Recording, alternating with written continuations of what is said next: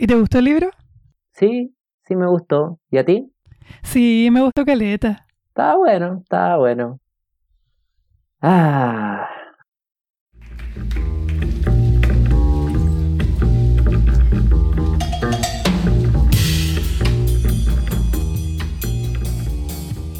Hola a todos, bienvenidos a otro capítulo de El Club de los Libritos, un podcast de literatura. Me llamo Edgardo Eh, yo me llamo Carlos. Y el libro que vamos a discutir es Medio Sol Amarillo de Chimamanda Adichie o Adichie. Adichie, una autora nigeriana, ¿verdad? Sí, de la tribu tribu Ibo, que va a tener sentido después durante la conversación. Este libro lo... ¿Quién fue el que lo eligió? Ya no me acuerdo. Eh, tú lo elegiste, pero yo lo puse en la lista. Ah, ya, ya, ya. ¿Y por qué lo... ¿Por qué lo pusiste? ¿Por qué lo puse? Ah, sí. No, es que mm, lo había escuchado en otro podcast donde había una autora nigeriana, eh, pero que era de la parte de norte de Nigeria. Eh, Chimamanda es de la parte del sur.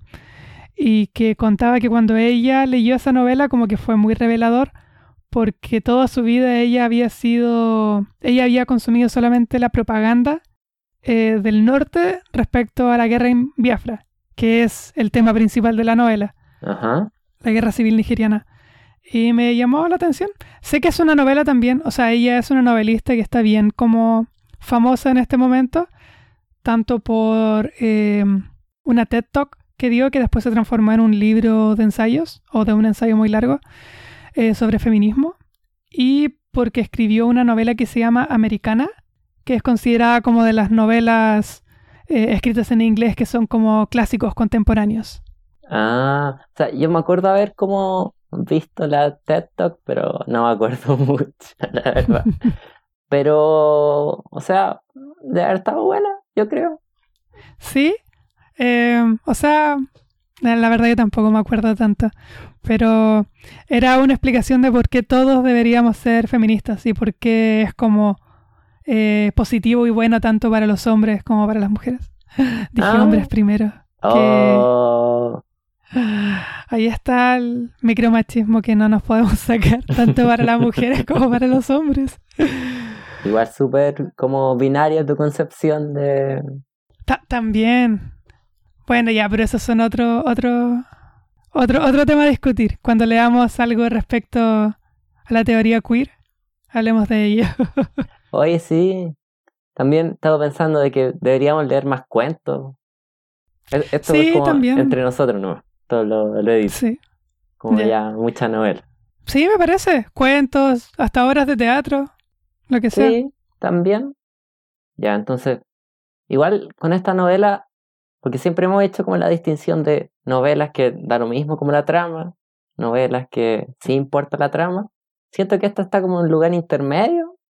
Eh, sí, sí, yo creo lo mismo. O sea, creo que decididamente se le podría denominar novela histórica, probablemente. Mm, sí. O sea, igual toda novela es como, si es que es realista, es como, Sí, pero me refiero a que intenta como representar como un momento particular de la historia. ah, sea, sí. Lo importante es también como mostrar como los disti- distintos tipos de caracteres y eh, pensamientos, ideas que se veían como en, en el imaginario común de un momento particular. Mm, sí. Eh, es importante para ella qué es lo que pensaban las personas en ese tiempo. Más que el ser, que también es importante, pero más que el, el personaje como ser individual, eh, porque los personajes no son solamente ellos mismos, sino que también hablan como desde una clase social, hablan desde un punto de vista eh, que solamente es como importante en ese punto específico del tiempo. O sea, supongo que son como vehículos para como mostrar la realidad de las personas como en ese, en ese momento, que sería la guerra. Igual, como tú ya dijiste, se trata sobre la, la guerra de Biafra, ¿no? Biafra. Creo que le dicen guerra de Biafra o guerra civil nigeriana. Mm, ya. Eso sí, al menos yo, que tenía la idea de investigar un poco más, pero obviamente no lo hice. Eh, la cronología de todo eso, como que no la tengo 100% clara. ¿Tú Eh, lo entendiste? Porque hay un golpe y después hay un segundo golpe y ahí no entendí Sí. quién hizo qué. Mira, ya, eh, así como más o menos en rápido, lo que, al menos lo que yo entendí, investigué un poco, es que eh, en Nigeria existen 250 más o menos distintos grupos étnicos. Entonces, como que es muy arbitrario eh, los límites eh, fronterizos que designaron al país, como que, bueno, es lo que pasó como en la época del imperialismo europeo. Inglaterra vino y dijo, ya, todo este trozo va a ser ahora un país y unió como distintos eh, grupos que no tenían como una relación específica o que tenían relaciones específicas que eran separatistas, que se sentían muy distintos en cultura y en territorio unos a otros. Entonces, en este contexto, la parte del este del sur, que es como la parte de la costa, eh, es primordialmente Ibo, que es una de las tribus como más numerosas de África. Y en el norte hay un montón de tribus eh, más pequeñas y muchas de ellas musulmanas. Mm, Ya. El sur se caracterizaba por ser más cristiano. Y siempre se le dio ciertos privilegios al norte, económicos, porque tenía como jefes más o menos dados que podían usar los ingleses en la época colonial eh, para que ellos reinaran por los ingleses. O sea, ustedes sigan con su reinado tal cual, eh, pero ríndanme tributo. En cambio, en el sur, eh, los Ibo tenían una, eh, una forma de gobierno más eh, republicana, Ya. que también lo mencionan en la misma novela, lo cual hizo que tuvieran que inventar líderes para dar esta sensación. Ah, ya, ya, ya. Entonces, ¿qué pasa? Se declara la independencia de Nigeria. Hay un gobernador del norte, porque el norte siempre fue eh, privilegiado por Inglaterra. Ya. Eh, el sur siempre estuvo un descontento general en el sur y en los Ipo, porque a pesar de que ellos eh, tenían cierto poder económico, porque habían desarrollado negocios, comercios, tenían hartas universidades famosas, bla, bla, bla, bla, el norte seguía reinando con altos niveles de corrupción. Entonces hay una primera, un primer golpe de Estado, que lo que hace es sacar a los líderes de- del norte, el primer ministro que era de una tribu del norte, Ya. y eh, pone por mientras como a jefes militares. Y como los jefes militares Ibo, eh, habían muchos de ellos, se tuvo como la sensación de que era una, un golpe de Estado Ibo, lo cual es como dudoso.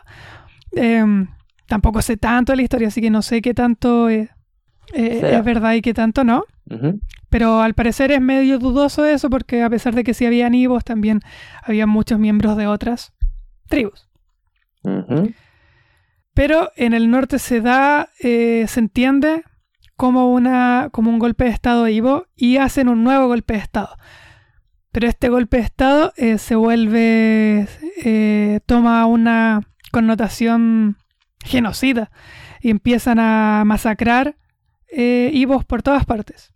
Ah, ya. Como y que ahí mandan- es cuando se, o sea, Biafra como que el sur proclama su independencia. Exactamente, Ah, exactamente. Mueren, no se saben bien los números, pero en las primeras semanas eh, de- del segundo golpe de Estado mueren más de 3.000 personas, por lo menos, eh, masacradas, como que iba gente con machetes casa por casa matando gente de la tribu Ibo. Cosas que igual se muestran en la, Sí, en la novela.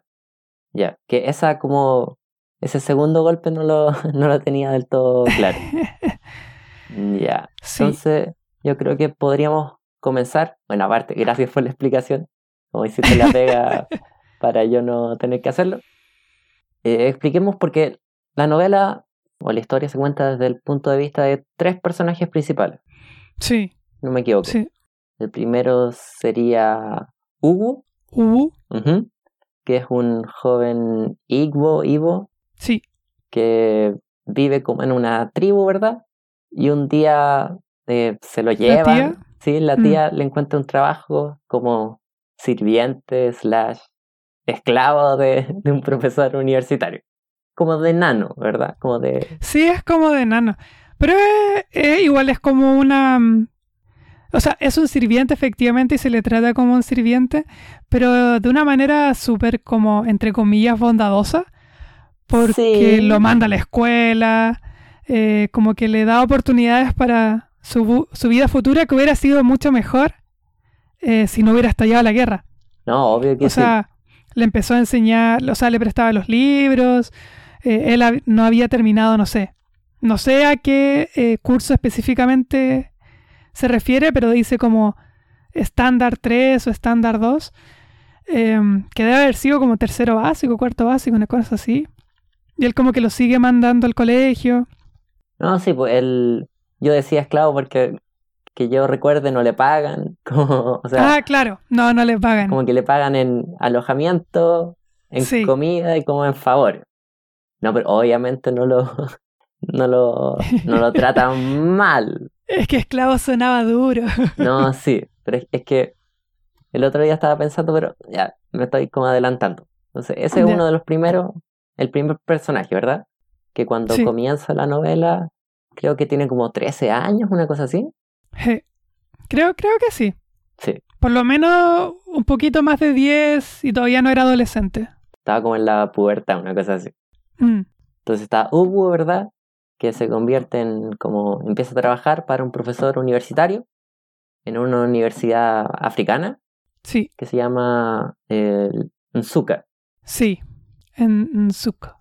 Que creo que algo vi de que creo que el papá de la autora o los papás de la autora como que eran profesores en esa Sí. universidad. Es como un lugar real. Y. O sea, algo de que, de que yo escuché de la autora es que ella en verdad eh, se refirió a cada personaje como personas que más o menos existieron, de personas que ella escuchó hablar de y que los ficcionalizó. Porque ella nace, o sea, ella no nació en la guerra, pero nace muy poco después. Como a cuatro años después de la guerra ella nace y sus hermanos sí vivieron la guerra civil Ah, en. Biafra. Entonces está Hugo y el jefe se llama ¿O Tenipo? Sí, Odenigbo. Y ahí entramos como al siguiente personaje, que es la novia y después, spoiler, esposa de Odenigbo, que es Olana. Olana. Le estoy. ah, es que vi la película, entonces tengo pegado cómo pronunciaban los nombres. Ay, ¿cómo era? Eh, es que parece que las G es como un pequeño eh, silencio, más que más que, que se pronuncia. O sea, es Ah, ya. UU o Tenibo. Y Olana es Olana, así que la doble N como que sí se pronuncia. Ah. Entonces, Olana, que es, creo que era como socióloga, una cosa así. Sí, cre- creo que sí, pero también era profesora universitaria. Sí. Y era hija de un, o sea, le dicen un jefe, es como de un empresario Sí. es de familia acomodada. Pero es como una especie como de nouveau rich, como de eh, dinero nuevo, como que son estos comerciantes, pero de gente que no nació como aristocrática. De Ah, hecho, ya. como que hacen referencia a que tienen como mal gusto. O sea, desde las mismas hijas.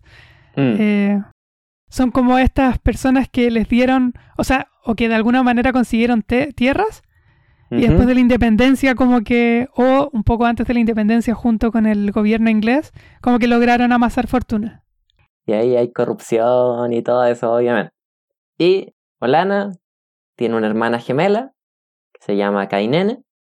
Sí, y Kainene. el amante de Kainene es un británico que se llama Richard, que es Sí. el tercer personaje, desde el cual el- vemos como un punto de vista. Sí, esos son como los tres, eh, como las tres grandes ventanas, ¿Sí? pero pasamos por una serie importante de personajes que, a pesar de que los vemos a través de otros, como que hay momentos en que toman ellos como un poco la voz de la novela, Ah, sí. creo yo. O sea, O sea, Kainene muchas veces eh, casi que se habla desde ella, a pesar de que la voz está en Richard, por ejemplo. No, sí, como que hablan de lo que ellos pensarían que les diría Sí. Kainen en una situación así. Sí, obvio. Esos son como técnicamente los, los personajes Exacto. como de POV, de verdad, de punto de vista. Pero también principales sería Odenigbo y Kainen. Sí. Y eh, los capítulos van a veces eh, entrecortados por un libro, Ah, sí. pero es más o menos un resumen de un libro, como que te cuenta qué es lo que diría el libro. Sí, porque expliquemos, ¿verdad? Que Richard es como un británico, que es eh, ¿Periodista? sí, un periodista, que no recuerdo por qué, eh, viaja a Nigeria, pero como que... Eh, ah, sí. Ah, ya me acordé, ya me él- acordé. Sí, porque... quiere escapar un poco.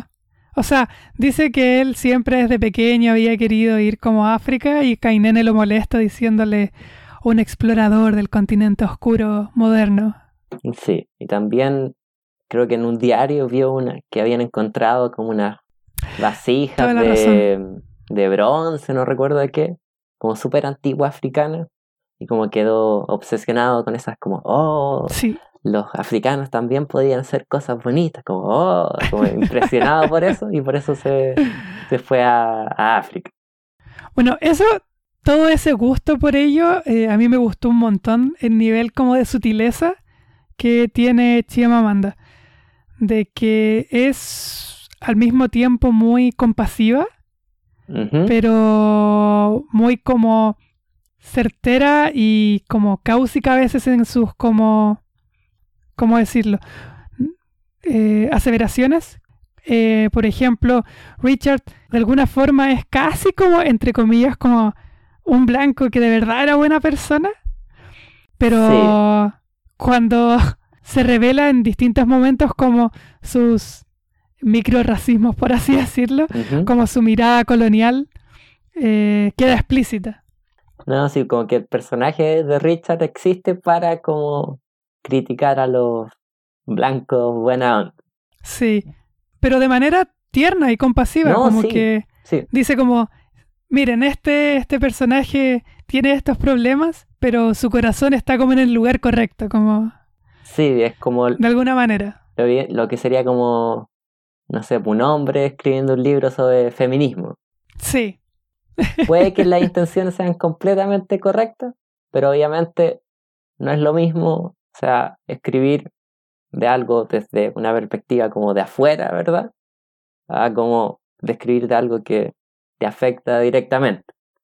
Porque Richard, a medida que empieza a quedar la caga, como con el golpe, siempre nos recuerdan de que él, como a pesar de que está viviendo todo el horror, siempre tiene la opción de voy a la embajada, me tomo un avión y me voy como para Inglaterra. sí, Como que, o sea, obviamente su vida está en riesgo, pero no está en riesgo de la misma manera que lo- los biafreños, lo- la gente que Bueno. sí vive ahí.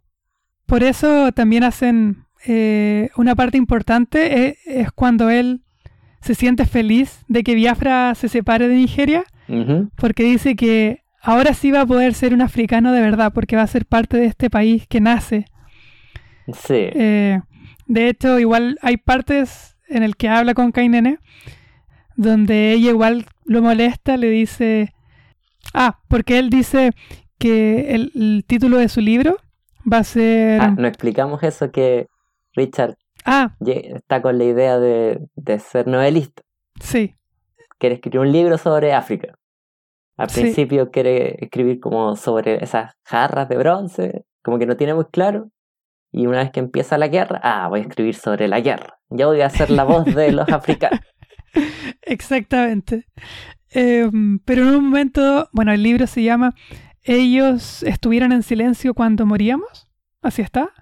Y es como ellos guardaron silencio mientras morimos, una cosa así. Sí. Bueno, y él le cuenta el título y ella como que le responde de manera como sarcástica mientras moríamos. Y él le dice, bueno, sí, no es como que los ataques aéreos eh, no le lleguen a las personas con pasaporte británico, porque en ese momento estaban constantemente siendo atacados por ataques, bombardeos, ataques aéreos. Pero digamos, de que Pero- murieron ligeramente más africanos que, Sí, que británicos en la guerra.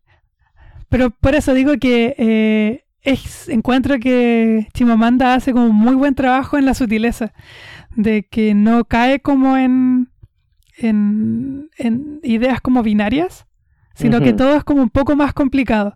Eh, todos los personajes son un poco sí y un poco no. Sí, no, no los reduce a, a caricaturas, al menos a los principales. Tampoco recuerdo como al... Y si al el resto es porque tenemos poco tiempo para, sí, como para desarrollarlos, pero sí, como que nos muestra las como los defectos y virtudes de, de todos los personajes principales, en verdad. claro. Como que todos en son, verdad como- son humanos. Casi todos, sí. De hecho, como que nos muestra a todos como casi todos los personajes tienen por lo menos algún gran error moral, unos más grandes que otros. Y vemos como cada uno de ellos como lo confronta el mismo personaje y lo confrontan los otros personajes. Y otros que quedan en secretos. Mm, Sí. Eh, igual me gustaría como discutir un poquito como la estructura de la novela, ¿Mm? porque ahí se separa como en, en cuatro partes. Sí, Comenzamos como que la primera parte es cuando todo está bien, es como la parte feliz Sí. del, del libro. Hugo llega a la casa de- del profesor Odenigbo, como que al principio está sorprendido porque, oh, hay un refrigerador, como, oh, comen carne todas las semanas, o una cama, no tengo que dormir en el suelo, es como todo bonito. Y después Sí. llega, en ese como periodo, se conoce Odenigbo con Olana, Olana, y se ve como amenazado, pero ah, igual supongo que tendríamos como que Olana es bonita, es como una de las como sus cualidades más importantes es que es bonita y la manera en que los hombres como reaccionan ante ese hecho. De hecho, hay un momento en la novela en que como los papás como que la están ofreciendo un poco como parte de un trato.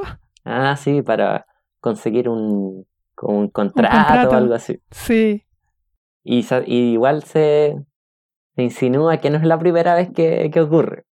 sí. Pero pero igual ella es como de o sea, en ningún momento vemos que es forzada a nada. De hecho, No. al final no pasa nada. Y vemos cómo los papás lo intentan y como que, ah, rayos, ¿por qué está empezada nuestra hija que no nos hace caso? Porque ella se va, po, de- está como en una cena con el posible... eh, con- era como ministro de finanzas, una cosa así. Sí, Y les dice como, mira, podría salir con el ministro de finanzas. Y ella le dice, no, porque tengo que ir a ver a mi tía. Chao. o sea, nunca lo obligan, pero le, Exacto. se lo sugieren como insistentemente. Pero al final siempre es su palabra la, como la que cuenta. Sí, Y entonces, Ilana, o sea, Olana, eh, conoce a Odeningo, se van a vivir juntos. Al principio Hugo como que se siente amenazado, pero después se, se caen bien. Entonces, esa primera parte, ahí también, en esa primera parte, Richard conoce a, a Kainen Kainene. y se enamora.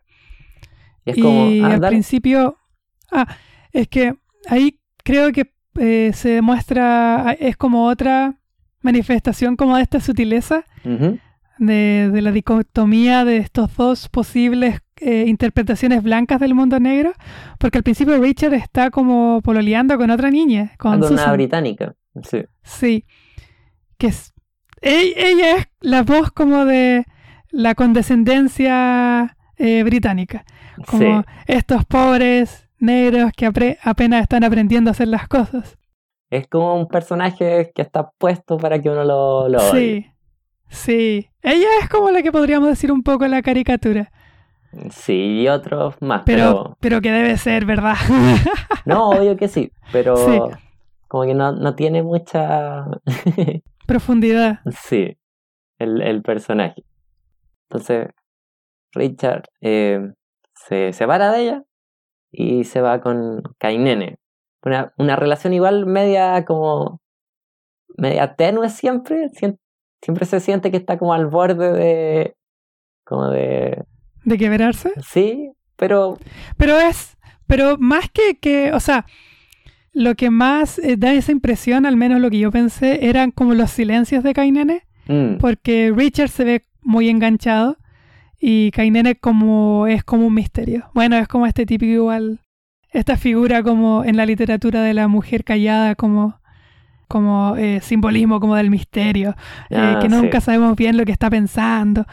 Entonces, como por ese silencio de que no sabemos si Kainene qué es lo que quiere hacer, es que se nos ve como este Richard eh, un poco con siempre al borde del peligro, como de que lo van a dejar y va a estar muy triste. Y aparte, también seamos honestos, Richard es un poquito patético. También Sí, sí, sí. es inseguro. Y aparte, Kainen igual es súper sarcástica, entonces, como que es de esas Sí. personas que nunca uno sabe completamente si, si te está hablando en serio o está tan acostumbrada Sí. a hablar como irónicamente que cuando sí le tira como sinceridad, como que no, no sabe muy bien cómo tomarlo. Bueno, en la parte en que más sabemos bien los sentimientos de Gainen es cuando le manda una nota. Sí, ya en la guerra es como, como- que... Sí, eso Ah. me descolocó un poquito a mí esa, esa parte ¿La porque... nota? Sí, porque fue como... Yo pensaba que iba a ser como una manipulación de... Como de Kainene, De, porque le dice como, Richard, te amo, ven Sí. como a rescatarme. Yo pensaba que, ah, ya, como que lo... Quiere casarse para sacar nacionalidad británica y, y mandarse a cambiar. Pero re- sorprendentemente Oh. no. Parece haber sido sincero. qué interesante.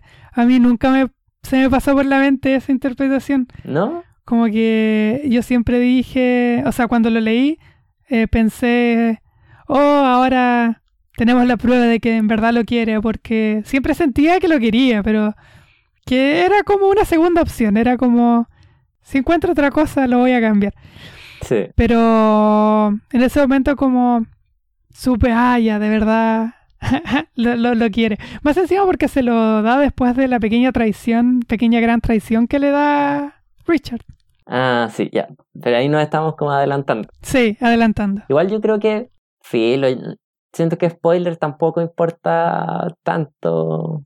Quizás, Sí, quizás al, al final, final del libro podríamos Sí. como dejarlo Omitirlo. como o al final. al, sí, al final, valga la redundancia del capítulo.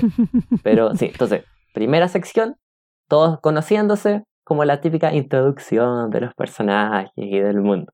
Después hacemos un salto de como unos, ¿cuánto será? Unos cinco años, una cosa así. Sí, en verdad va, creo que va como en vaivén, ¿cierto? Es como Sí, años principio de los años 60, años 60 tardíos, principio de los años 60, años 60 tardíos. sí. Entonces, la segunda parte ya es cuando comienza el, todo lo que explicaste tú, del golpe, la matanza de los Igbo, y al final la, como la que se independiza Biafra. Biafra. Y obviamente Nigeria empieza como a... no los deja como independizarse, sino que como que aplasta la, la revolución. Y ahí comienza la, Eh, la guerra. Esa parte, o sea, desde un punto de vista histórico, es particularmente trágico, porque mm, a Biafra no lo apoya nadie. No. Me y. Biafra, o sea, Biafra fueron los que sufrieron las matanzas eh, y nadie los apoyó. Los apoyó eh, Tanzania. Un país, pero como cuando ya se había perdido la, Sí. la guerra. Y Francia los apoyó, entre comillas, vendiéndole armas, ni siquiera regalándole armas, vendiéndole armas, porque nadie le quería vender armas. Y Israel creo que también les vendió un poquito de armas, pero solamente porque estaban peleando contra los musulmanes. sí, me recordó un poquito eso de como lo del golpe de Estado acá en, en. Chile. Como que a nadie le convenía que Biafra resultara. Como que todos, todos estaban esperando que, que cayera. Ah, claro, claro, claro, como no podemos dejar que este proyecto funcione porque va a cambiar como otros países van a tener ideas locas y van a Sí, empezar a hacer lo mismo. sí.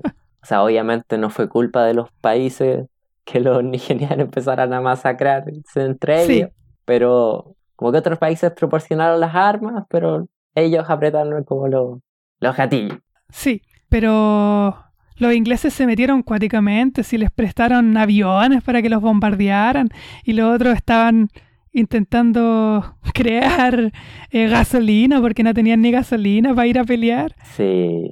Y los otros tenían aviones. o sea, ahí realmente la contienda era desigual. sí, eso fue como de lo más... Desde el principio se nota que incluso yo que leí no sabiendo muy bien, porque no conocía mm. mucho de historia africana, que todavía no conozco mucho de historia africana, pero desde el principio uno sabe que Biafra no va a ganar la guerra. Como tan artesanal lo, de los biafreños y los otros con metralletas, aviones, como que no había posibilidad de que, de que ganar. Pero lo interesante era que los personajes de la novela todos están muy confiados de que Biafra va a ganar. Son muy optimistas. Incluso están como exagerado el, el patriotismo que es como una, tienen que como que sobrecompensar. Exacto. Para convencerse a sí mismos de... De que van a ganar. O de que tienen una opción. Porque primero pensaron que la guerra iba a ser muy corta, que los iban a detener como en las primarias ciudades fronterizas y iban a haber batallas ahí y se iba a terminar delimitando un final de cada país. Pero mientras van tomando y tomando ciudades, ellos van pensando, no, pero nosotros las vamos a recuperar por aquí y por allá. No, pero nosotros las vamos a recuperar por aquí y por allá. Y están como todos estos amigos de Odenipo, porque todos sus amigos son como intelectuales, es como una especie de, de grupo Bloomsbury, pero africano, nigeriano. Sí. Que hay como científicos y filósofos y gente como intelectuales. Cuando empiezan a trabajar para la guerra, eh, los científicos empiezan, sí, estamos creando como el primer cohete de Biafra, sí, estamos creando eh, el primer, no sé, motor que funciona con aceite de coco, no sé. creo que dicen eso específicamente. Sí, creo que sí. Em, o sea, siempre están muy eh, convencidos de que sus invenciones y su espíritu como tribu hipo, como que es suficiente para ganar. Sí, a medida que todo va empeorando, porque eso es como igual algo que siento que retrata súper bien la novela, es como las condiciones van empeorando cada vez más, a pensar, ah, y aquí tocamos fondo, y luego se descubre que el fondo está aún más abajo y aún más abajo. Y aparte también porque, seamos honestos, los personajes de la novela tenían una vida ultra cómoda, ultra burguesa. Sí, sí. Eran privilegiados y de a poquito tienen como que ir llegando, primero yo siento como a la realidad de, de la gente pobre normalmente. Claro. Y después aún más abajo cuando la guerra ya está como desatada. Pero igual me parece eh, eh, esa como ese retrato social me parece interesante porque mm, siento que eh, esta clase como acomodada nigeriana ¿Mm? tenía una conexión más profunda con las clases no acomodadas nigerianas que lo que yo esperaría en otros panoramas, como si leyera otras novelas, por ejemplo, no sé, novelas donde eh, hay grupos como, eh, por ejemplo, de mismo Inglaterra, como las clases inglesas aristocráticas, como que de verdad viven en un mundo... Ah, completamente eh, aparte. Sí, y que olvida que existe este otro. Pero, por ejemplo, la mamá de Nipo eh, es como una mujer, él mismo lo, lo, nombra, es como una señora de una villa. Sí, súper supersticiosa. Sí. O sea, pero es que yo creo que es porque quizás son es las como una clase acomodada súper, exactamente. Es como la primera clase acomodada que existía. Tampoco acomodada, acomodada, sino ya más eh, como clase media, o ya educada, que quizás estudió en el extranjero alguno, eh, académico, es como la primera burguesía de, del país y por eso, o sea, están un poquito más que desconectados, como pecan de, optimistas.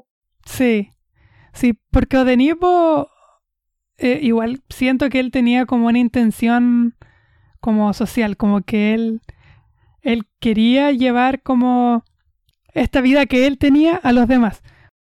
Él pretendía como que Nigeria y después Biafra como que surgiera Él no era como... Y todos los personajes en verdad, eh, siento que lo que querían era mejorar las condiciones del país total, más que solamente de ellos mismos.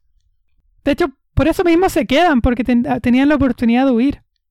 No, sí, pero, o sea, pecan de, de idealistas y también no mm. sabían cómo la, magnitud con que Nigeria y también Inglaterra iba como a, frenar la, la independencia de, de, Biafra. Como que los pilla de sorpresa la, la, brutalidad de, como de la guerra, siento yo. Eh, bueno, y el uso y el otro como tema importante, importante de la guerra es el hambre, que mostraba cómo el hambre fue utilizado como arma de guerra. Mm. Porque mientras Nigeria peleaba, la gente normal, entre comillas, como que vivía una vida común y corriente, como olvidada de la guerra. En cambio, en, Biafra, como les cortaron todos los caminos para recibir como víveres y cosas, eh, empiezan de a poco a, a, ver una especie de... De hecho, se podría denominar genocidio probablemente, porque era como ahogar a este país, era como sitiarlo entero. Sí. Para que se muera de hambre. Como un nudo que les empiezan a hacer y, lo, mm. apretan cada vez más y más. O sea, tanto literal como el por el avance de las tropas nigerianas, pero también por el tema de como lo, el hambre. Y aparte igual, seamos honestos, como que África no es el territorio más fértil de, como, de la historia. No, pero eh, creo que justamente esas partes son particularmente fértiles. Ah, sí. En Nigeria, creo que sí, porque tiene hartos ríos o ríos importantes. Pero Biafra se transformó en el símbolo eh, del africano eh, hambriento. Eh, todas las fotos que vemos como de africanos hambrientos normalmente, especialmente la de niños con el estómago hinchado, que es una enfermedad, no me acuerdo ahora el nombre, pero es una enfermedad que al parecer pasa, en verdad no sé cuándo pasa, pero pasa en tiempos de hambruna en África, eh, viene de ahí, de ese momento histórico. Igual el, el libro hace una crítica súper sutil de que al final el hambre sirvió más que nada para... Lo que más sirvió el hambre en África es para que mamás como en, en otros países les tuviera una excusa para hacer comer a los niños. Sí. Al final la... o para lanzar las carreras de fotógrafos, pero no, no dio mucha pena como para solucionar el problema en, África misma. Bueno, y les tiró, le hizo una crítica igual brutal eh, en general a la prensa internacional. Sí, esa escena con los... En un momento llegan dos fotógrafos, creo, los dos gringos. Sí, los dos gringos. Como a un campo de refugiados. Sí, también son tan hechos para... O sea, uno no tanto, pero hay uno que es particularmente detestable, que es como están como niños así muriendo de hambre y él saca como un chocolate entero, como que se, lo come y se lo vuelve a meter al, al bolsillo mientras le saca fotos a, los a los pendejos muriendo. Y les dice como, oye, ustedes como para qué están en guerra si la comida se está perdiendo como en las fronteras, porque se las quieren pasar, pero Nigeria no se las deja pasar, pues entonces si terminaba la guerra les traerían la comida. Y que son tontos por querer independizarse. Solamente porque los mataron como mataron miles de personas. Y los matan, o sea, las matanzas fueron brutales porque el arma de guerra principal fueron machetes. Iban con machetes de casa en casa matando a gente. Sí. Igual al, al comienzo, como que son, es la misma como gente de otras etnias que empiezan a matar a los, a los Igbo. Como que hay un momento en que familiares de, creo que era Dolana, como que los, los mismos vecinos los, los asesinan. Antes los había visitado y saludó a los vecinos como, hola, ¿cómo están? Y después esos mismos vecinos como que los asesinaron a todos. Bueno, y esa es como una de las escenas que va quebrando, que, que quebra particularmente a Olanda, que justo estaba ahí. Ese es como otro punto interesante también, como la diferencia del norte y el sur, que igual ella intenta ser sutil, porque en esa escena donde ella descubre que han asesinado a su familia, ¿Mm? eh, quien la salva es Mohamed. Ah, sí, un ex musulmán que, que tenía. Sí. O sea, exnovio musulmán, no es que sea Eh. ex musulmán. Ah, sí, eso quise decir. Sí, en verdad él se porta súper bien. Sí.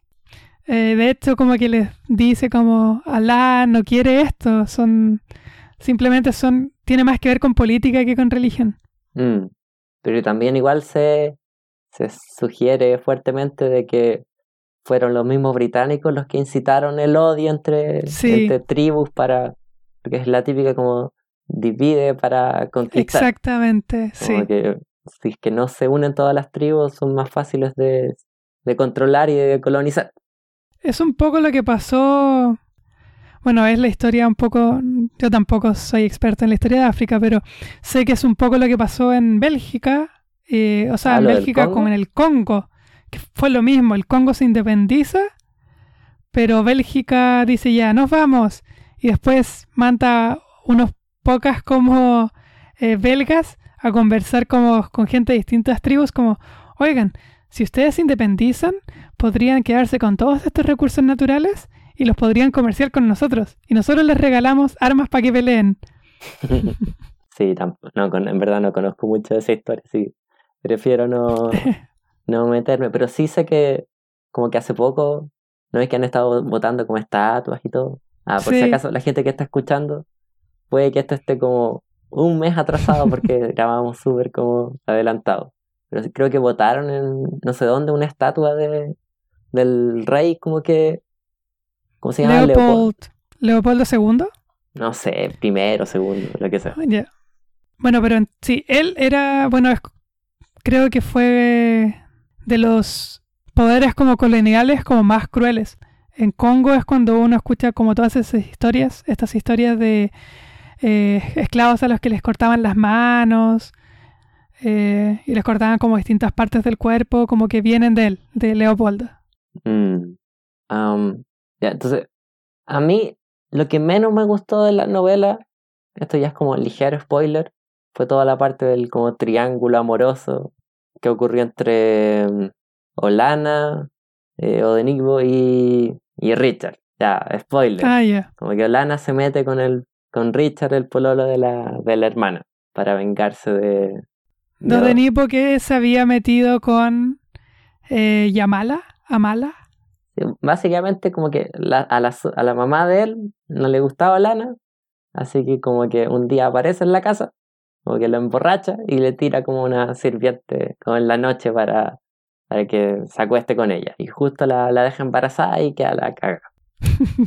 Pero, o sea, más que me molestó, o sea, no me molestó que sucediera eso, pero sí me molestó como la...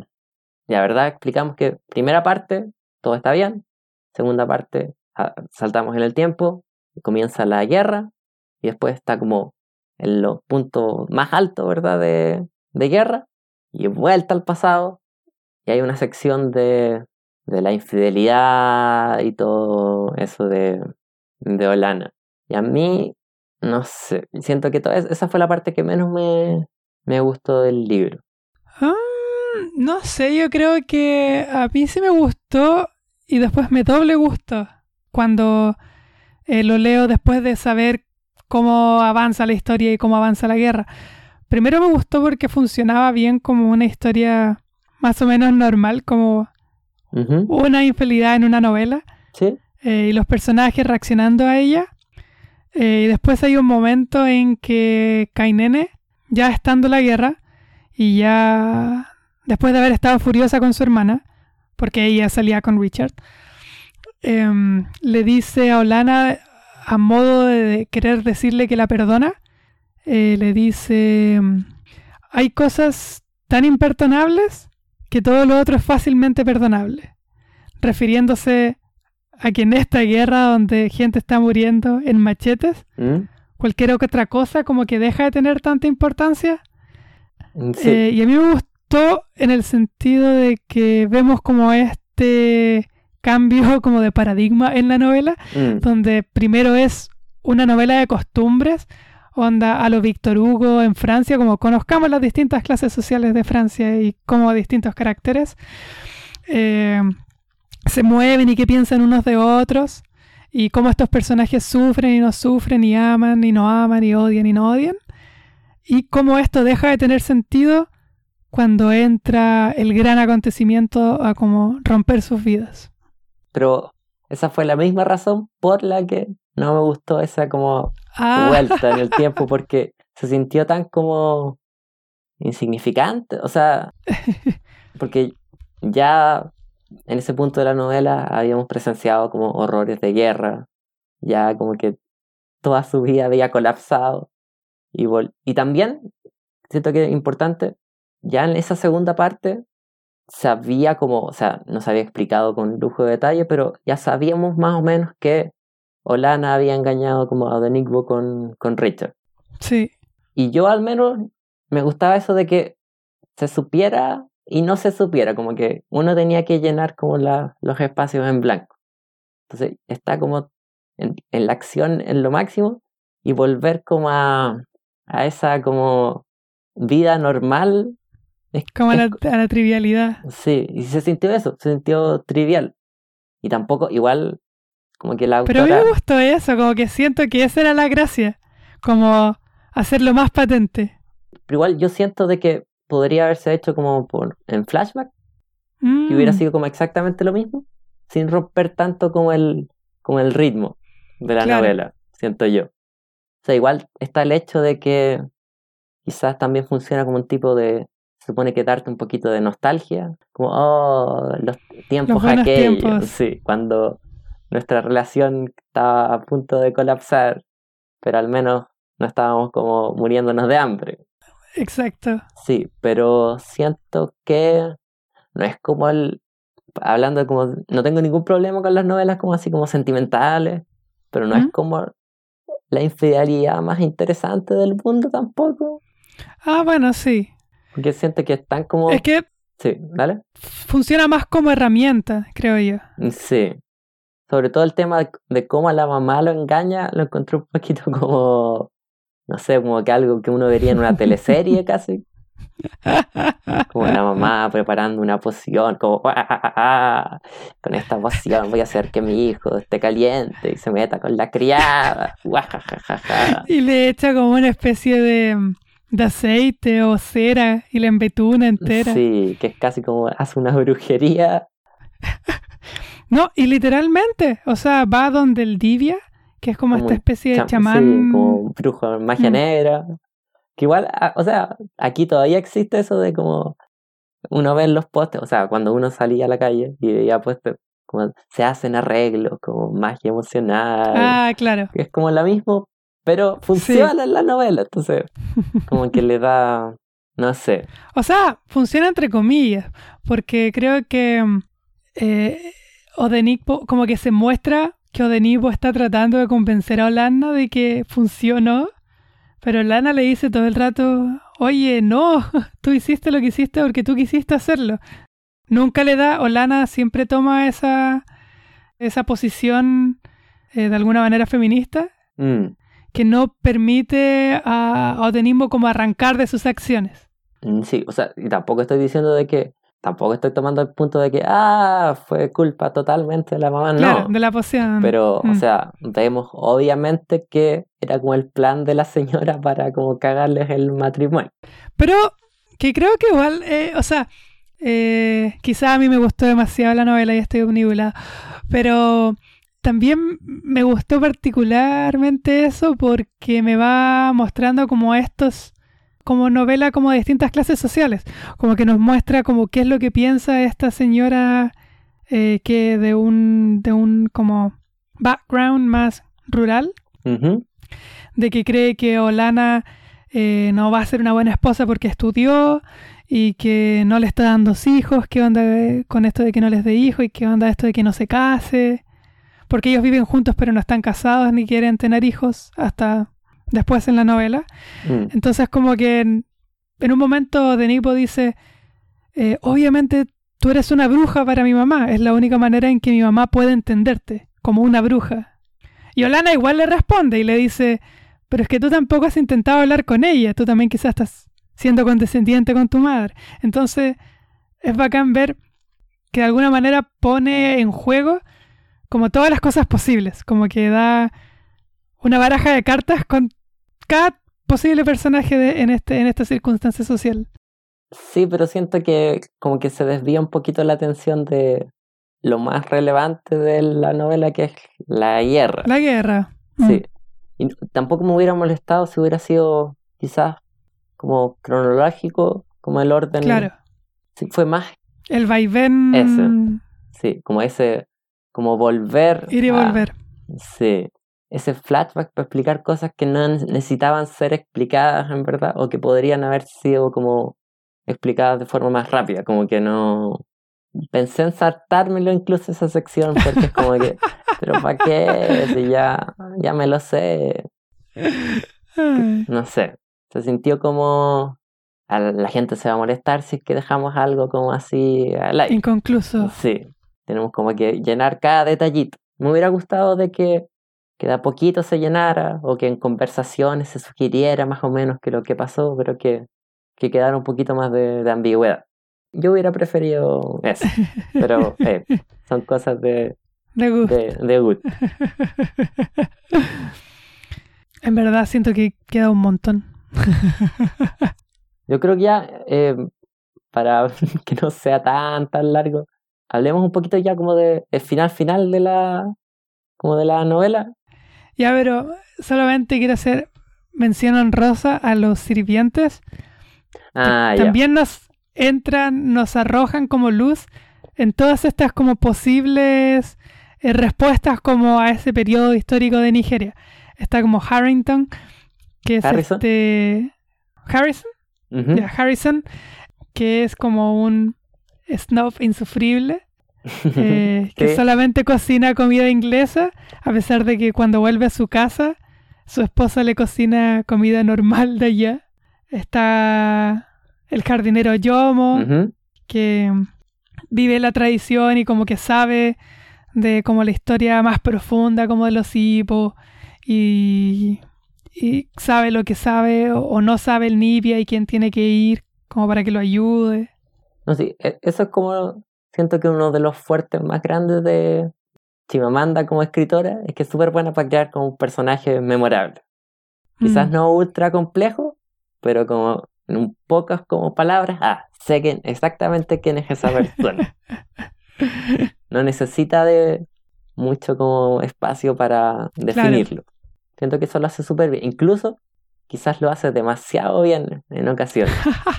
Siento que, sobre todo, ya, porque igual hemos hablado harto de acontecimientos y no hemos hablado mucho de, de estilo ni nada de eso. Mm, Porque su estilo es como bastante, ¿cómo decirlo? Piolita, siento yo. Piola en el sentido de que como que no llama mucha atención Sí, a sí mismo. de hecho yo lo definiría un poco como correcto, en el sentido de que Mm. sigue como las directrices o como el reglamento novelesco como común y corriente. Como Sí. esto es lo que uno se esperaría cuando lee una novela. O sea, si alguien se preocupa, oh, va- va a ser de esos libros como ultra literarios que solo le gusta a la gente que estudió literatura y que no se entiende nada, no. Este no es de esos, de esos libros. Pero siento que a veces como, sobre todo al final, cuando ya la guerra está como en su punto más como alto, que como que los acontecimientos pasan volando, siento yo. Sí, Como que hay personajes que los introducen en una línea y a la siguiente mueren. Como- sobre todo recuerdo cuando, ya pequeño spoiler, ya Hugo lo reclutan como niño soldado, así. Y en un momento está como, ah, aquí hay un militar que le cae súper bien. Y la línea, como en dos líneas después, como pensaba, oh, a ver qué va a pasar con ese personaje. Ah, murió. Murió. Pero ah, creo que eso fue como a modo de representativo de lo que fue la guerra. Como, ah, lo conociste y se murió. No, sí, o sea, yo creo que Mm. en cierto punto es a propósito, Sí, pero también toda la novela es súper así, es ágil, mm, como sí, que sí, sí, sí. su estilo es súper, eh, no divaga demasiado, es como lo Ay. contrario de, de, no sé, de Ce- Cebot. Le hemos pegado demasiado a Cebol, ya me está dando pena. O sea, no estoy diciendo que uno sea bueno y el otro sea malo, pero digo es como, Lo contrario. o sea, no lo contrario, pero la acción se mueve súper rápido. Pero creo que hay un balance súper bueno. O sea, siento de que, a pesar de que siempre hay reflexión, porque los personajes pasan reflexionando sobre lo que está pasando, de hecho, te mencionan mucho como todo aquello que reflexionaron distintos personajes. No sé, Hugo pensó esto de la situación, o Lana pensó esto otro, y o Denipo pensó esto otro. A pesar de que existe eso, la historia siempre se va moviendo y no nos quedamos como quietos en la reflexión. Mm, Por eso siento que es sí. ágil. Como que nunca nos quedamos parados. Eh, los personajes van pensando sobre lo que va pasando, pero nunca deja de, de pasar algo. O sea, y también por el tema del libro, porque ¿cuánto duró la guerra? Tampoco fue como... Eh, ¿Tres años? Creo que fueron tres años. Del 67 al 71, una cosa así. Te digo el tiro. O sea, tiene sentido de que todo pase rápido, ni siquiera los mismos personajes alcanzan a procesar como todos los horrores que están como presenciando. Del 67 al 70.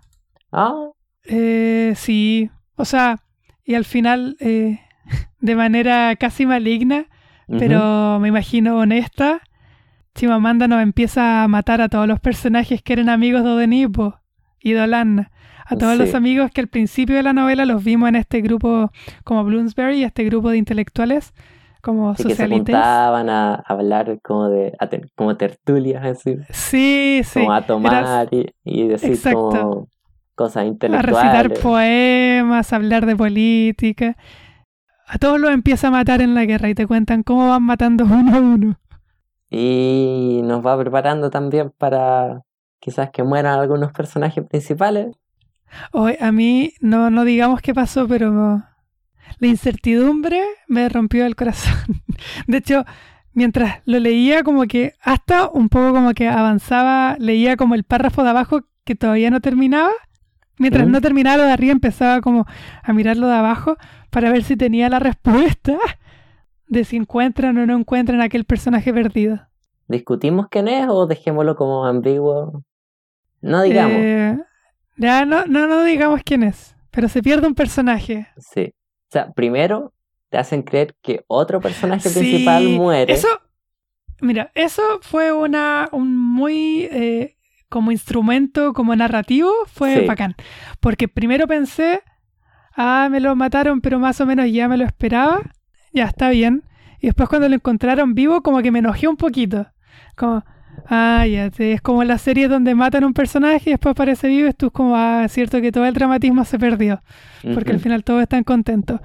Pero después se pierde otro y me dejó mal. Sí. Pero eso es obviamente técnica, que ella quiso que sintiéramos eso, No, sí, como que nos engañó literariamente. sí, como que te hizo pensar, ah, ya, es una historia triste, pero tampoco va a ser tan triste. Ya va a morir gente alrededor de los personajes, pero ellos van a terminar bien. Y también la forma en que, porque básicamente un personaje, Sí. básicamente, como que se de- desaparece. Y termina la guerra y los personajes están buscando y preguntan y dicen, no, si la vamos a encontrar, hay gente que encuentran después de dos, tres meses porque estuvieron como en los recintos donde guardaban a la gente, a los prisioneros de guerra. No, si los vamos a encontrar, no, si los va... y va pasando y pasando y no lo encuentran y no encuentran al personaje y no encuentran al personaje Y se acaba la novela. y se acaba la novela, bien. Sí, el final me pilló de, de sorpresa, A mí igual, sí. Como que estaba esperando, ok, siguiente página, ah, agradecimiento, como que, ¿qué? Como que no me, no me esperé, y obviamente ese era el efecto que quería, asumo Mm. yo, como esa sensación de vacío, como de, Exacto. que es lo mismo que termina sintiéndolo el resto de los personajes al como perder su familiar. Es peor el, el no saber qué ocurrió. Exacto, sí. ni siquiera tener un cuerpo para, para enterrar. Siempre está la esperanza como, puede que esté bien, pero... y también ahí siento que marca súper bien el sinsentido de la, como de la guerra, porque sí, se nota que no es una experiencia como, oh, pero al menos aprendimos una lección, como, oh, pero al menos todo fue para mejor. Como que no, se perdieron vida y para nada. exacto, sí. Así con Biafra. Siento, es que hay que decir, para que la gente sepa, las dos personas que nos escuchan sepan, ¿Sí? que es una novela muy larga. O sea, no sé Es si larga. muy larga, pero es larga. Es largo. Deben ser sus 450 páginas. O sea, yo lo leí en como PDF y tenía 900. Ya. Eh, pero creo, creo que la versión en papel normal es como de 450 páginas. O sea, no es como un, un ladrillo, pero es... No, no son los miserables, pero... No, pero es, es largo. Bueno, pero lo mencionaba porque siento que podríamos hablar tres horas más de distintos personajes, porque siento que falta Sí. mucho que decir. Y como que hemos tocado la superficie nomás. Pero... Está el... ¿Cómo es? El amigo de Kainene, este Ah, de jefe militar. Eh, que creo que era una persona real. sí, Está sí, sí, en, sí, una- en un personaje histórico. Eh, varios están... Bueno, todos los jefes políticos son reales. Ah, obvio. Eso sí, ¿qué pasó con el presidente, con el general? ¿Cuentan en la novela qué, qué ocurrió con Eh, él? ¿Se escapó? ¿Desapareció? Cre- no, no Creo que recuerdo. no cuentan, o sea, creo que cuentan que se escapó, pero no qué pasó con él. Creo que se escapó, pero lo pillaron, como en un helicóptero o una cosa así, arrancando. Hoy ni siquiera hemos hablado de, de la hija. Como que no le Es hemos que ni por mencionado. eso, ni mencionado. Sí. Olana adopta a la hija de Denipo que tiene con Yamala, Sí, de la, de la aventura, del, de la fe. de la aventurilla. Y, pero igual me gusta de que al menos le da sentido a todo eso, de que algo salió de... Es como lo contrario de la guerra. Sí, Todos sufrieron, pero al menos encuentran una hija, porque ella creo que era, no sé quién de los dos era como infértil. O sea, hace tiempo que ella, estaban, Olana. sí, estaban intentando y, y al final tienen a su hija. Que también pensé, en un momento pensé que la iban a matar como Sí, yo también, yo también, yo también como tuve de las grandes tensiones del libro, si se va a morir de hambre o no la, la Porque niñita. muchas veces mencionan de que no está creciendo, de que está enferma, de que no tiene fuerza. Y a veces sí, ahora está con mucha actividad, pero no está creciendo nada, porque están todos desnutridos. O sea, sabe la Chimamanda cómo, cómo dar pena. No es manipuladora, pero, es- pero es como... Se sabe el manual, Sí, que sabe, ya, niños muriendo, da pena. Perros muriendo, da pena. Es como... No, te no insulta tu inteligencia, pero es como, como lo de Pixar, ¿verdad? Como que uno sabe que te van a hacer llorar y, y termináis como llorando Llorando. igual. Igual, al menos yo no lloré con esta novela. ¿Tú? Yo tengo que decir que sí. ¿Sí? Sí. Ya lo, lo entiendo, lo entiendo. Fue con el final. Con el final, sí. Sí, el final es... Pero es que yo más que triste quedé como, como desconcertado. Otra parte que me rompió el corazón, que igual me parece bacán, que tiene que ver con Ugu. Ah, ya, sí. Hay una parte que me dejó desolado. Es como, ¿cómo me tengo que sentir ahora respecto a este personaje? Sí. Hace algo imperdonable. sí, eh, Hugo, que es como de los personajes más queribles de la, de la novela porque es como inocentón, es como es buena persona, le gusta cocinar, se imagina como tocarle las tetas a la vecina, es como un niñito como Sí. fan- fantasea harto con eso, como que lo único que le importa a la vida es como, como servir bien al, al jefe y cómo conseguir de que la vecina que le gusta como se case con él. Y cómo eh, coquetear con su hermanastra. No, pero sí. Y, aparte también porque es tan brusco como el, el- O sea, ni siquiera es como un cambio, es como que se deja llevar por los acontecimientos. sí. Como que no te. No te podías no convertir como en un monstruo. Estamos hablando cuando lo reclutan como soldado. Pero la pregunta moral también como que me la da, me la deja más dada, como me hace pensar qué es lo que, ah, qué es lo que Chimamanda quiso decir. Como que es la pregunta típica. Pero qué es lo que quiso decir porque le termina dando al final una autoría a Hugo sobre la guerra. Porque Hugo empieza a escribir como una historia de la guerra, como su experiencia Ah. personal de Biafra. Pequeño spoiler. dando una autoría. Ese libro que, que vamos viendo fragmentos. Que, Que primero pensamos que, es de Richard. que era de mm, Richard, termina revelándose que es el libro de, de Hugo. Pero que al menos yo no recuerdo que cuente nada de las como atrocidades que hizo No, no, no. Como que se hace el... Se hace el Larry. Sí. Entonces, también es una crítica como sutil a... Pero es que esa es la cosa de que como que te muestra los lados buenos y los lados malos y es como te deja a ti como tomar tus propias como decisiones. ¿Perdonas a este personaje o no? Pero también Mm. quizás lo haces demasiado, como que se abstrae como demasiado a veces de la... como de... Sí. de- bueno, igual a mí, a juicio mí me moral. gustó eso. Fue como, como que se quiso transformar en los distintos personajes, como que los No, personajes sí. actúen simplemente. Pero sí, sí se nota que hay una intención de, de ponerse como testigo, más que como aquí yo les voy a contar la historia de Biafra. Es como, miren a estas personas hacer cosas en Biafra, juzguen.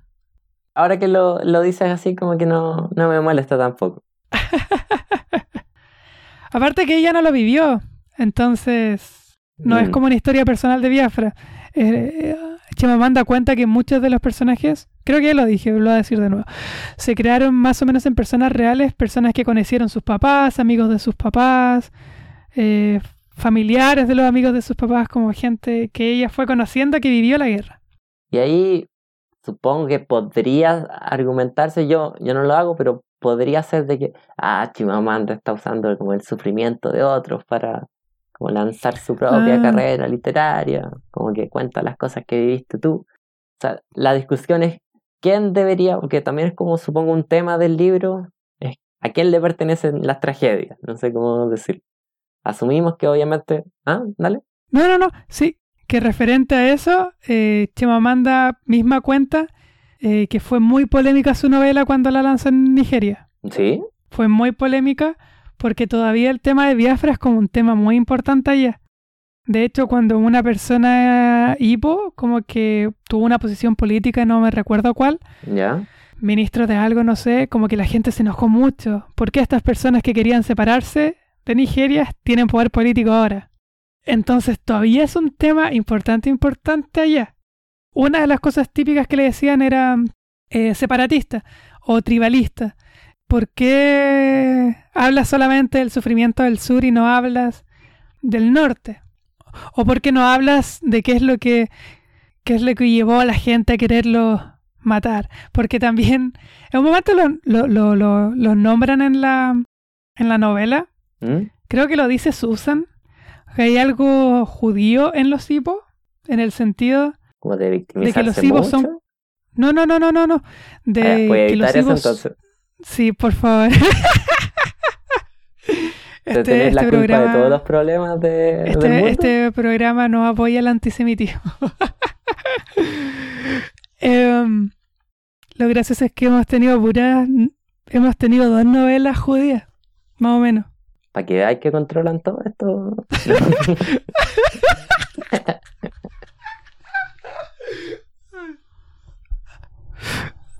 Ay. Ya voy a partir todo de nuevo para que este sea el segmento. ya. Ah, ya.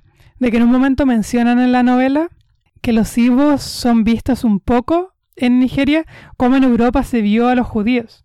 En el sentido de Ah, que tienen ya. como este estereotipo de controlarlo todo desde las sombras. ya. Como son El el estereotipo de... expiatorio fácil Exactamente, de, son... de todo lo malo que pasa en el mundo. Exactamente. Como eh, si hay, no sé, una catástrofe económica es porque ellos la están diseñando. Porque los ibos tienen la, eh, el estereotipo de ser eh, comerciantes y ser banqueros y ser como todo lo típico. Ya. Y porque ella pertenece a ellos. Entonces como que mucha gente la criticaba por tomar la posición de que cualquier actuar nigeriano eh, fue como que nació de la nada. Como que no hubieran sido los sitpos los que hicieron cosas que merecieran lo que pasó.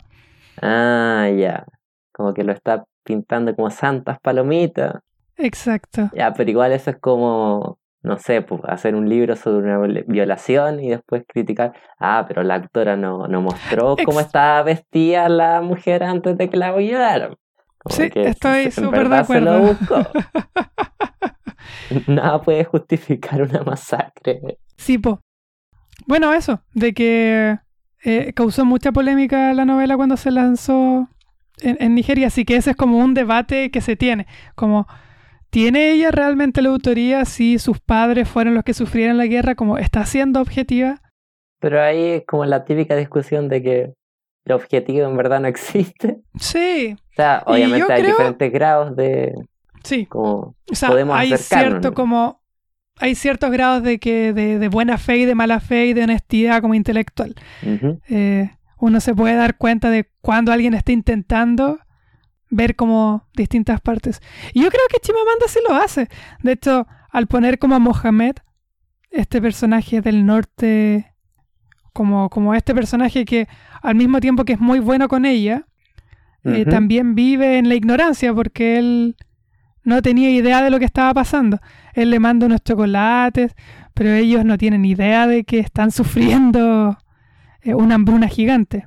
O sea, la gente común y corriente, los soldados de, nigerianos sí sabían, era un arma Uh de guerra, pero, pero como la población común y corriente.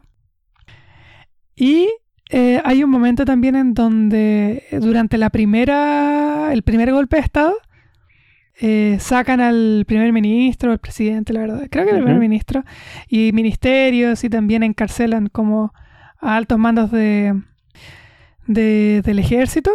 También muestra como que habían dos posiciones dentro de los IPO, o sea, Odenipo como que se reía de ellos, como, ah, qué bueno que sacaron a estas personas corruptas. Pero Olana decía, oye, él era amigo como de mi papá, o en verdad quizás podríamos haberlos encarcelado y no matarlos, no ejecutarlos. Entonces como que sí, siento que no creo que ella, su intención con la novela sea demonizar al norte. N- No, o sea, al menos con la gente del sur trata de como mostrar todas las o la mayor cantidad de posturas posibles, como que Mm. trata de ser lo más imparcial posible, pero obviamente como al no mostrar la perspectiva de nadie del como del ejército nigeriano, supongo que se la podría criticar en ese sentido, pero hay cierta cantidad de personajes que una novela Sí. como puede soportar, no. No podemos como ponernos en la cabeza de literalmente todas las personas. Como, Exactamente. como que esa misma crítica se podría como hacer a cualquier novela de, de la historia. Sí. Sí, así que yo siento que si bien se podría decir, yo creo que, que Chimamanda como que hace como todo el esfuerzo posible, de hecho en los agradecimientos cuenta los libros que leyó de historia para poder hablar de lo que dice. Así que creo que no siento que capitalice como dijiste que alguien podría pensar, como del sufrimiento, sino que intenta mostrar como este gran evento que por lo menos, por lo menos yo no tenía idea. O sea, había escuchado alguna vez de la guerra civil en Nigeria, pero no tenía idea de, de, qué, de qué se trataba. No, Entonces yo- como que sí sirve como para publicitar. O sea, eh, más que- no sé si publicitar, pero o sea, que se sepa que pasó un horror. no, de difundir, sí. difundir. Y que la mayor crítica siento yo que el golpe más fuerte no se los da a los nigerianos, eh, así como más expresamente, eh, sino que se los da a los extranjeros, o sea, se los da a Inglaterra y Estados Unidos, que permiten este horror a sabiendas. Por eso, le, por eso el título del libro de Ugu y de, y de Richard ellos estuvieron silenciosos o guardaron silencio mientras moríamos. No, sí, estoy de acuerdo. No sé qué. Y una cosa más quería decir Ah, que se me dale. olvidó, que no lo tenía ordenado. Ah, eh, ah, y la explicación de por qué mm, no, no permitieron que se independizara Biafra. Todavía existe un movimiento independentista de Biafra. Sí, Sí, todavía existe el movimiento político. pero tiene algún Em, como poder. Como La verdad, de no- verdad. No, sé, no estoy tan... No investigué tanto como de política nigeriana, pero Ya. salía que todavía existía y todavía usan la bandera. Y de hecho siempre es polémico porque cuando hacen protestas como que sacan la bandera de Biafra, que es Ah, un ya. medio sol amarillo. O sea, no es solo eso, es una bandera normal y aparece un medio sol amarillo. Ah, y que no permiten la independencia porque en esta parte que es muy pequeña, Biafra es muy pequeño, es como un pedacito, muy pedacito de Nigeria, Lo del petróleo. tiene petróleo. Sí, sea, se da a entender que esa es la verdadera razón por la que no se Sí. puede permitir como la independencia de Biafra. Yo creo que quizás si hubieran estado en una tierra como de nadie, o que, ah, ya, déjenlos como que tengan su país. Pero el momento que hay algo que pueda beneficiar como a las grandes, como es lo típico de, no sé, pues, Sí. Estados Unidos Irak, metiéndose, sí. Da lo mismo hasta que hay algún beneficio como que se pueda sacar. Sí. Eso, eso con la novela, creo. Sí, yo creo que está bien. Am, entonces, la típica, ¿la recomendarías? Eh, sí, muchísimo, muchísimo. Igual ah, siento que yo me enamoré mucho de la novela, así que solo le voy a tirar estrellitas. Sí, yo siento que Eh, a ti te gustó más que a mí. A mí me gustó muchísimo. La recomiendo a ojos cerrados. Todos léanla, por favor. Sí, yo la recomiendo también. O sea, no es como con tanto amor como lo haces tú, pero no, no siento que haya perdido mi tiempo con esta novela. Incluso me dan más ganas de leer algo más de, de ella. Hay, creo que dos novelas más que son famosas. La primera que escribió, que no me acuerdo mucho cómo se llama, es famosa porque trata el tema de la violencia doméstica. ¿Ya? Y la otra que se hizo muy famosa en Estados Unidos porque habla un poco de Estados Unidos es americana, eh, que habla de esta noción de que en Nigeria ella no es negra, pero en Estados Unidos ella es negra. Ah, ya. Entonces habla de esta como eh, doble percepción y de esta invención del blackness, como de que es un término que inventaron los blancos nomás para diferenciarse, para ponerle un nombre al otro. Pero ella en Nigeria, ella es considerada, entre comillas, de los blancos, porque su etnia particular es como eh, menos oscura que otras etnias.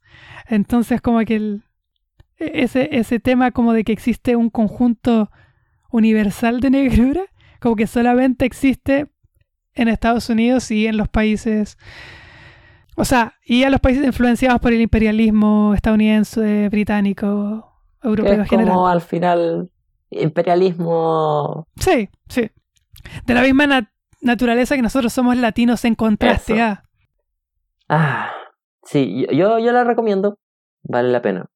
No es mi libro favorito del que hemos leído hasta ahora. ¿Te gustó más léxico? Me gustó más Léxico. Incluso lo, me gustó más Yggdrasil. ¿En No, serio? no, es mejor libro, no es mejor libro. Ah. Pero siento que Yggdrasil es más interesante. Como con sus Oh. imperfecciones y todo. Lo encontré más interesante. No se parece tanto como a, o sea, a pesar de lo, lo buena que está como novela, lo, lo nuevo para mí era de que no conocía la historia, Mm, más que la forma en que contó la historia. Fue más el qué que el cómo. De No, lo que a mí sí, me atrajo del, del Cada libro. uno como que tiene debilidades distintas como entre comillas por género. No, Yo sí. siento que las novelas como históricas, especialmente cuando tienen algo que ver con guerras, como que me atraen particularmente. La otra novela que a mí me gustó mucho, mucho, mucho, que he leído últimamente, es como El simpatizante, que habla de la guerra de Vietnam. Entonces, como que me gustan esa, como esa temática. Ah, ya. No, sí. Entonces, la recomendamos. Yo creo que con eso está bien por la discusión de la novela. Pasemos a las recomendaciones de libros, películas. Ah, Carlos, ¿recomendáis algo? Sí, yo quiero recomendar una película que vi hoy. Ya, eh, para tener una que se recomendación. llama... Sí, eh, la vi específicamente para recomendarla casi, porque tenía ganas de verla y si me gustaba la iba a recomendar. Eh, se llama The Journalist, el periodista o la periodista, porque la protagonista es mujer.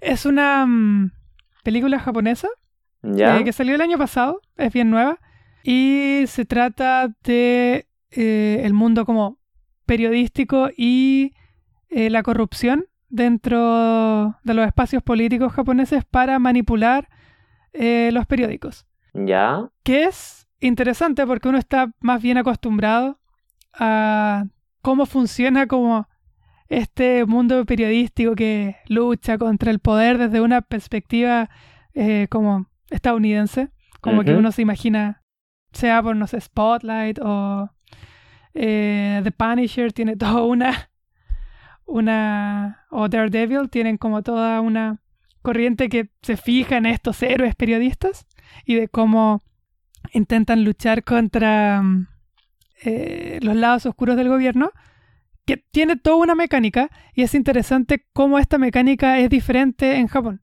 donde existe una no confrontación directa, pero eso les da acceso directo como informantes dentro del gobierno y cómo eso tiene sus luces y sus oscuridades. O sea, por un lado, eh, ¿cómo decirlo?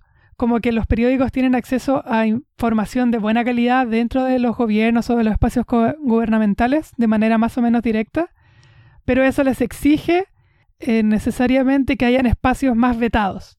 Y como el periodismo independiente en Japón es como muy difícil.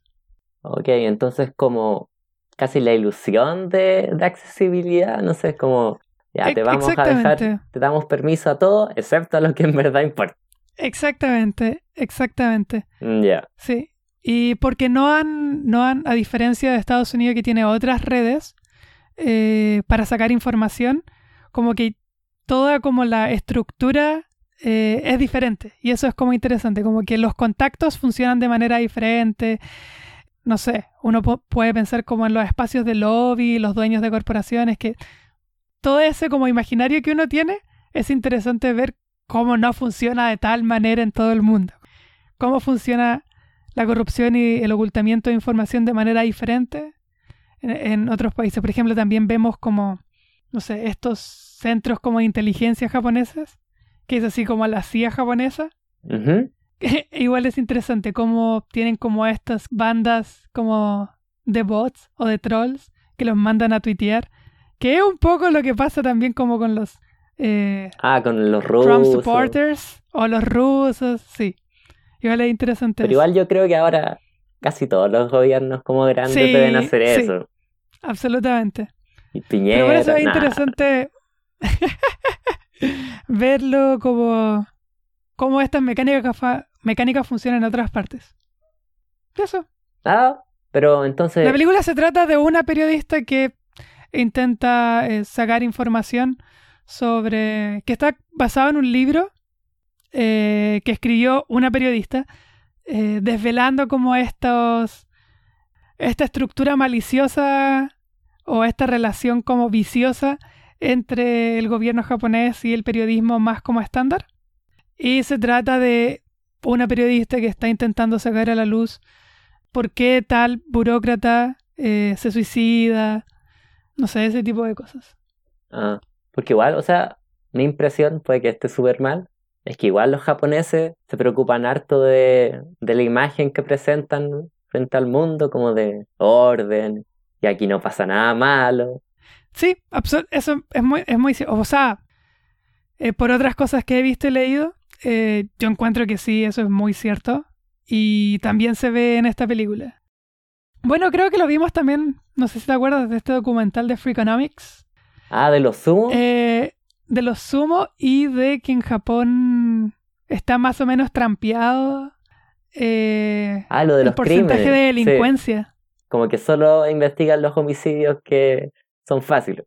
Exactamente, entonces obviamente todos son resueltos porque los otros son casos de desapariciones nomás que, uy, a veces se desaparece gente. No es un crimen desaparecer. Mm, sí. No, sí, algo, me acordaba. ¿Suena bien? Entonces, sí, la, es, la periodista. The Journalist. Sí, The Journalist. Entonces, la serie que voy a recomendar es una que debe haber salido hace dos, tres años, que se llama The Terror, que es una miniserie. Son, si no me equivoco, 10 capítulos nomás y se trata de eh, unos barcos ingleses, no me, no me pregunten en qué año, pero son esos de que iban a, explorar el, la, gracia la misión era llegar al Polo Norte y en medio de la, antes de que puedan llegar, se quedan atrapados como en, el hielo. Mm. Entonces son... Como Frankenstein. Eh, sí, como el final de Frankenstein. Entonces la serie es ellos atrapados en el hielo, como nosotros estamos atrapados en nuestras casas, ¿verdad? Em, y se quedan atrapados, tienen que lidiar obviamente con el tema de que se está acabando la comida y también que empiezan como a morir misteriosamente algunos de los tripulantes. Es como una mezcla de terror psicológico y después van apareciendo como cosas más sobrenaturales. Y es súper buena. ¿De cuándo es la serie? ¿De cuándo? ¿De qué año? ¿Eh? A ver, voy a buscar al tiro. En verdad, primera vez que la escucho. es del 2018. Ay, pues es nuevita. Sí. Y es de esas series como cortitas y como perfectitas. Como que no tiene mal capítulo. Me parece.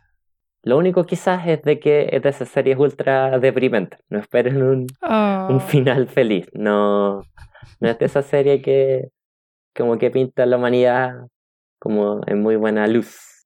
No se enfoca en, en el, como el lado más amable de la naturaleza humana. Pero Mm, si es como quieren un poco como, ¿Ah?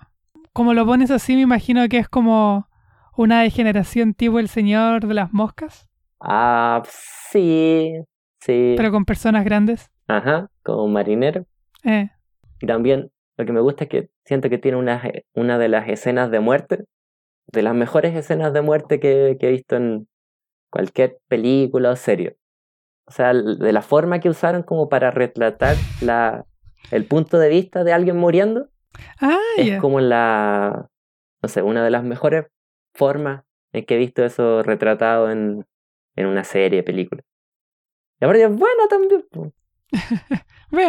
Sí, súper bien actuada, súper bien filmada. Los- algunos efectos especiales como que podrían ser mejores, mejores, pero se entiende de que tampoco es como Game of Thrones, ¿no? Le pueden tirar como 100 millones de dólares a los efectos, pero la recomiendo 100%. Así que si quieren deprimirse, ya saben qué serie pueden ver. Creo que hay una segunda temporada porque es como media, es como de esas series que tipo True Detective que tiene varias temporadas pero con diferentes Ah, historias, claro. Que las, pero todas son como parecidas, como de gente Pero es, de atrapada, es como True Detective, donde la segunda es muy mala. parece, porque la, la segunda no la he visto, pero creo que es de un, como de estos campos de concentración ah, donde tenían a los japoneses, en, no recuerdo si en Canadá o en Estados Unidos. Ah, ya, sí, lo- eh, los campos de concentración, pues que tuvieron, porque pensaron que eran espías durante la guerra, o sea, potenciales espías. Mm, sí. Entonces creo que la segunda temporada pasa en uno de esos y es como un monstruo medio, un espíritu medio japonés que, que supuestamente atormenta como a los que viven ahí. Pero Internment camps, creo que le decían, no concentration. ah, ya. Pero es casi lo Era mismo. básicamente un campo de concentración. Pero los gringos son los buenos, así que no pesquemos esa parte de la historia. Y Yo leí, ¿Ah? ah, no, nada que ver. no, Que dale, yo leí dale. hace, hace, no sé, como dos, tres meses una novela sobre eso. Es como una novela, hoy no me acuerdo cómo se llama. Súper mal para un podcast recomendar algo que no sabes cómo se llama. Pero léanlo. Pero léanla. No, Súper era buena. una novela. Mira, ya. De ahí voy a buscarlo y voy a pegar el nombre. o sea, voy a, voy a, vamos a editar esto para que salga el nombre. Eh, pero es una novela eh, que se trataba de cómo iban llegando todos estos japoneses, normalmente, en verdad eran casi todas japonesas, que eran enviadas como para transformarse en esposas de japoneses que ya habían como ido a Estados Unidos a buscar mejor vida, a trabajar como en los campos y ser como granjeros, y cómo de a poco van construyendo como ciudades donde es- son más o menos como las ciudades chinas, pero ciudades japonesas, donde todo está escrito en japonés, como los Chinatowns, pero de japoneses. Todo está escrito en japonés, van a colegios donde hay, no sé, profesores japoneses. Todas las tiendas como que venden productos japoneses. Y eh, en cierto momento empiezan a llegar de a poco como los estadounidenses eh, a sacar personas y de repente desaparece el hermano de alguien y de repente el papá de alguien y le dicen, no, si después van a volver, después van a volver. Y empiezan a ir desapareciendo de a poco. Eh, los negocios empiezan a ser como expropiados y después como eso que era una tienda, no sé, de sushi se transforma en una tienda de, no sé, algo de otro, otro tipo de inmigrantes, no sé, una tienda de tacos, como que empiezan a acabar con estos territorios japoneses de a poco por habérselos llevado todos los campos de concentración y van desapareciendo como estas ciudades que se habían construido. ¿Y está basado como en historia real? Sí, sí. Eh, o sea, más que basado en una historia real, como que al final del libro eh, muestra como todos los libros como de historia que se usaron como para contar la historia fidedignamente. fidedignamente. Ah, ya. ¿Y cómo se llama? Una vez Eh, más, para que la gente Da- lo pueda da- leer. Dame un segundo que lo voy a googlear. Eh, Para que la gente, para que las 15 personas que escuchan este podcast lo puedan leer. pero ¿por qué, por qué blanqueaste el número? Eso es, eso es como reglas de podcasters, que no hay que decir cuántos te escuchan. Ya, perdón. Para las decenas de personas que escuchan este podcast. Las millones de personas.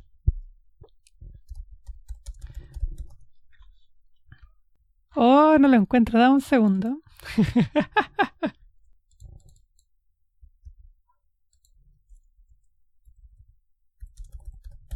Todo esto lo voy a dejar en el capítulo por si acaso.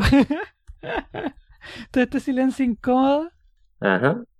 para que eh, después no sean 15, sean dos personas, que somos nosotros. Oh, ¡Eh! Ya la encontré. ya, ¿cómo se llama? No sé cómo está traducida en, en español, pero se llama eh, El Buda en el ático, The Buddha in the Attic. ¿Ya? ¿Y de quién? Y es de Julie eh, Otsuka.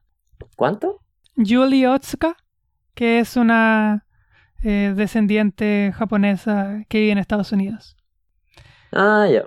Y eso, en verdad es incluso también es no solo interesante como eh, históricamente, sino que es muy interesante de la manera en que es narrada. O sea, sí es un poco como experimental, porque está contado como por un narrador plural.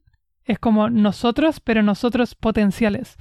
Como que todo el rato la novela va, nosotros llegamos de tal manera, nosotras llegamos de tal manera, nosotros llegamos en barco, llegamos en tren, llegamos en... y como que cuenta todas las posibles como situaciones que se dieron. Como que Ah, nuestros ya. hijos crecieron todos bien, nuestros hijos murieron a la edad de 8 años, nuestros hijos murieron al nacer. Como que va contando como... Es como una historia grupal, es como todas estas pequeñas situaciones están contadas en un nosotros. Pero es interesante, ¿Suena bien? ¿sí? Julie Otsuka, The Buddha in the Attic. Ok. Con eso estaríamos por el capítulo o el episodio de esta semana. ¿Qué vamos a leer la próxima semana? La próxima semana vamos a la o el próximo episodio, mejor dicho, vamos Sí. a leer y discutir la novela Eh, House of Leaves o Casa de Hojas, ujú, del autor Mark eh, Danielewski.